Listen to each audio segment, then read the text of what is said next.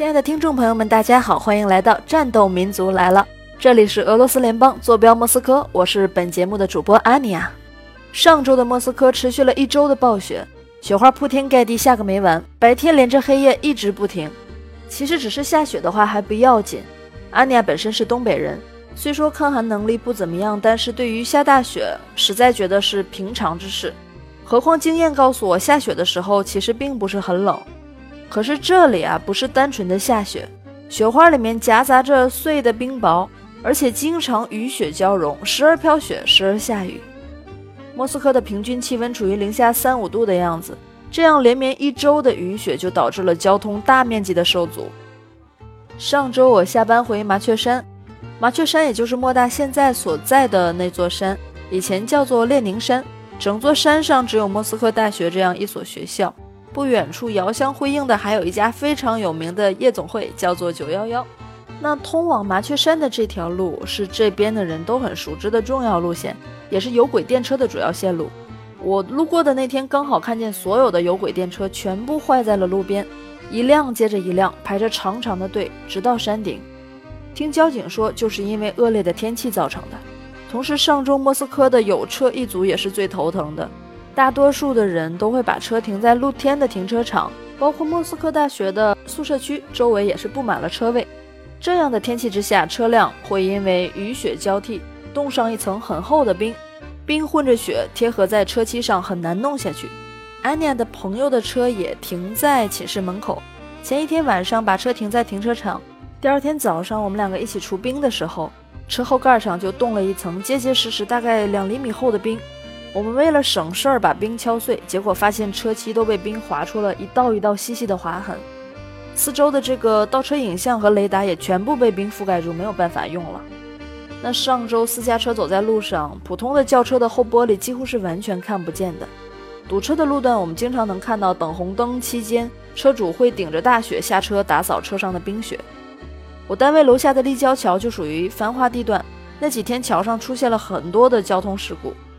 这样的天气对于俄罗斯人来说就是很平常的了。经验丰富的战斗民族总是在第一场大雪来临的时候就把冬胎换好。这种车胎上面布满了钉子，我们知道国内大多数的城市是不允许使用的，可是在这里，冬胎是必备品。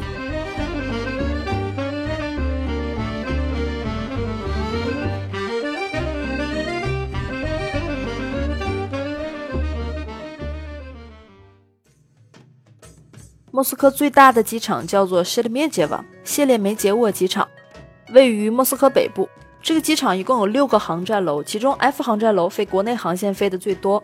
上周啊，这个机场发布了通知，三天内停飞了八十多班航班。本地新闻第一条消息就是这个机场的清雪除冰的工作，还有航班调整的讯息。其实战斗民族的航班很少停飞，如果真的停飞了，那一定说明天气状况确实非常恶劣。在这里也更正一下一部分网友认为俄航永远风雨无阻的这个观点，其实俄航还是守规矩的。非常恶劣的天气状况，完全达不到起飞和降落标准，俄航一定会三思而后行。说到天气状况影响交通这个问题，十一月四号国内有这样一条消息亮了，说四号晚上从香港起飞的航班因为首都机场被大雾包围，能见度非常低。尝试了三次降落都没有成功之后，航班返回了香港。而与此同时，俄航的 SU 二零零从莫斯科飞北京的航班安然落地，还提前了十九分钟。说到这，很多网友纷纷回忆起之前一次又一次俄航的勇猛，让我们大跌眼镜。一时间，战斗民族的各种梗布满了网络。我当时看到这条新闻的时候，也觉得很好笑。马上回想起去年一五年上海台风那阵子，江浙沪上千个航班全部 cancel 掉了。候机大厅一片飘红的状态下，俄航果然不负众望，不仅安全降落，还在强台风中起飞，满面春风的出关，飞回了莫斯科。当时一排航班讯息，只有俄航风雨无阻。在之前一四年，也是 SU 俄航的飞机遇到了北京雾霾，任性的在上空盘旋了一个半小时，等风吹过来。这一期我们啊，就说说俄航。俄航啊，真是一个大写的彪悍。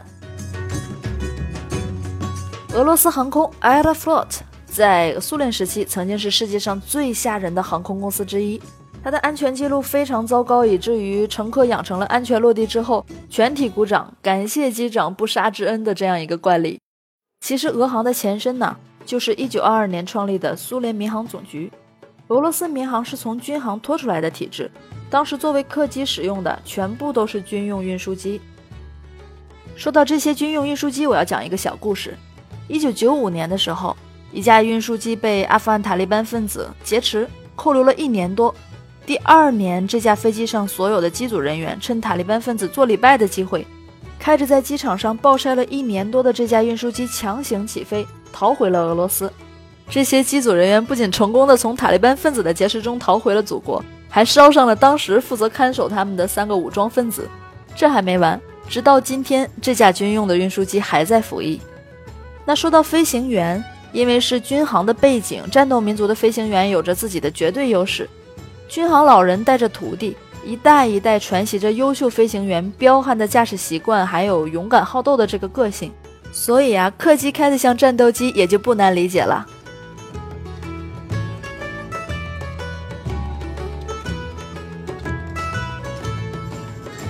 有这样一个数据，就是俄罗斯民航成立到现在，一共有八千多个人在航班事故中丧命，死亡人数全球第一。而排在第二位的法国航空人数只有一千七百多，远远被抛在了身后。这样的数据我们看了，难免会对俄航产生严重的抵触心理。其实大家不必紧张，俄航所出现的这些航班事故，几乎都是在以前民航总局时期的，也应了我们常说的一句老话：淹死会水的。寒冬下的俄罗斯民族是一个名副其实的战斗民族。战斗民族中最彪悍、最好斗的，当然就是军人了。俄罗斯飞行员可谓是真真的艺高人胆大，没有做不到，只有想不到。一九八六年，民航客机的机长还有副机长打赌要盲降，造成了七十多人遇难。一九九四年，俄罗斯航班副机长让儿子和女儿尝试着开飞机。熊孩子一把解除了自动驾驶模式，全机七十五人遇难。所以说，以前的监管不严格，加上俄罗斯人任性又好斗的性格，也确实给他们不小的教训。进入俄罗斯时代以后啊，俄航的机队全面淘汰了安全系数很低的那些苏制客机，换成了与国际接轨的波音、空客机队，并加入了全球第二大航空联盟——天河联盟。和中国的东航、南航、法国航空、荷兰航空这些天河联盟的成员共享里程计划，再加上拥有强悍技术的驾驶团队，所以一跃成为了安全记录完美、不迟到，甚至还经常提前的优秀航空公司。二零一五年全球前六十大最安全航空公司排名，俄罗斯航空排第三十七位。如今的俄航啊，坐拥如此靠谱的安全系数，风里来雨里去，不管多晚出发都能准点到达。抖一抖雪就起飞，很少滑行，降落呢任性豪放，而且所有的俄航劫机犯无一幸存。听到这里，你们是不是也觉得此生一定要坐一次俄航飞机呢？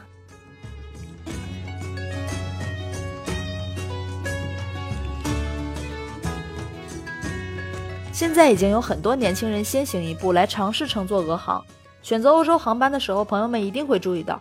不管是前往慕尼黑、罗马、伦敦还是巴黎，俄罗斯航空的机票总是很便宜。同样都是作为欧洲的航空公司，像汉莎、大英还有法国航空，他们的机票都要比俄航贵上一大截。而且国航的航班也基本是俄航的价格的二倍。那俄罗斯航空的价格为什么会这么便宜？其实是赢在了性价比。俄航承接了非常多的转机业务，各个国家的飞机啊飞到莫斯科。然后利用转机，大大提高了这个俄航的利用率。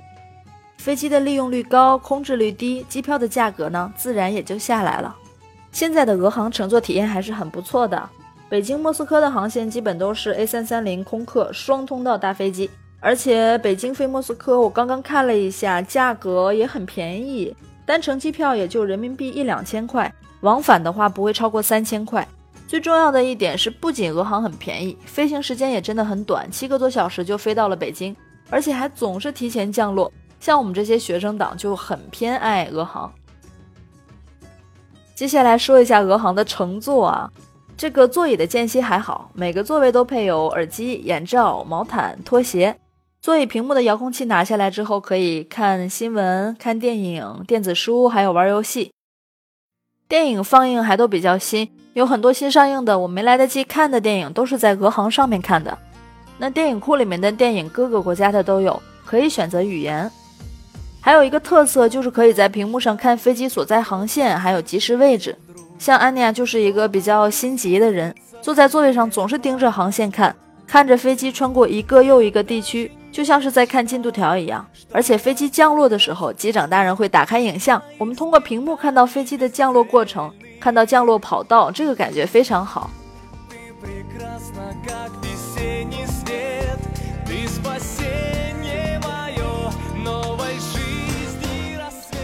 说到俄航飞机的起飞还有降落，怎么形容呢？非常利落吧。起飞滑行的时间确实很短，但这并不代表着飞机飞行不平稳。我觉得乘坐感觉还是很平稳的，并没有在坐战斗机的感觉。那飞机上还有 USB 接口，可以全程为手机充电。飞机平飞之后，手机是可以开机的。国航的航班就不允许了。飞机上提供的网络还是比较贵，三兆要五美金，十兆要十美金。飞机提供的俄餐还不错，主食一般可以选择鸡肉配饭、鱼肉配面条，沙拉包括一小块橙子、黄瓜、三文鱼。有时候还会有红菜沙拉，必备的还有一块俄罗斯黑面包，说不上好吃，但没尝过的朋友一定要尝一尝。饮品的话有可乐、雪碧、果汁、红茶、绿茶、咖啡、牛奶。空姐还是比较耐心的。那说到俄罗斯的空姐，大家不要抱太大的希望，因为那些身材火辣的高颜值的美女，全部都是宣传照上面的。实际上，俄罗斯航空空妈是主体。有时候，一个身材壮硕的俄罗斯空妈站在飞机的过道上，可以把过道封得死死的。还有人说，机组人员手里面提着伏特加喝酒的。再一次辟谣，拎着伏特加开飞机这种，在现在看来绝对是传说。俄航的机组人员还是比较认真负责的。那还要说的，其实就是行李问题了。那其实丢行李，我觉得每一个航空公司都有，俄航自然也有。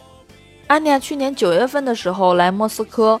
我的两个二十八号的大行李箱，眼看着平安托运，却没有跟着我飞到莫斯科。我抵达莫斯科后，在机场苦等了三个小时，没有人员告诉我们我们的行李在哪儿，也没有人回复我们的问题。全飞机大概有四分之一的人把行李落在了北京，没有带过来。后来，一个俄罗斯大妈慢腾腾地出现，说：“你们填张表就快走吧，今天行李到不了了。”我们排队写了个人信息，留了电话。这个时候，朋友们不要觉得稍有安慰，可以等机场来电话。机场的电话是绝对等不到的，那么多人，他没办法打得过来。大概四天吧，我打电话给机场询问自己的行李，机场说你来取吧，行李到了。这个时候，我就兴冲冲地来到机场的行李管理处提取我的行李箱。在地下一层的行李提取处非常安静，长长的走廊尽头坐着两个俄罗斯大妈。慢条斯理地盯着破旧的老电脑，一项一项的手写记录。我填写完个人信息，他们打发我自己去找行李。我回头一看就震惊了，看不到头的行李架，高高的，一层一层堆着数不清的行李箱。大妈问我你是哪天丢的行李？我说就这周四天前吧。他指着两个高架子说就在这里找，找完告诉我。找到行李以后，我再次来登记，描述了里面的物品，再一次进行了安检。没有问题以后，我才把行李拎走。我的朋友也曾经在俄航丢过行李，但再也没有找回来过，也没有赔偿。所以在此呢，也提醒广大的朋友们，托运行李千万不要放重要的文件在里面。其实坐任何一个航班都要小心。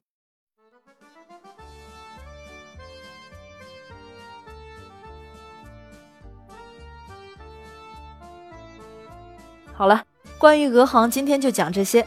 这周的天气好多了，俄罗斯给力的除雪机已经把雪清理干净，而且今天还非常难得出现了太阳。对战斗民族俄罗斯感兴趣的朋友们，不妨为自己准备一次战斗民族之旅，也来亲自体验一下战斗民族开飞机是怎样的架势。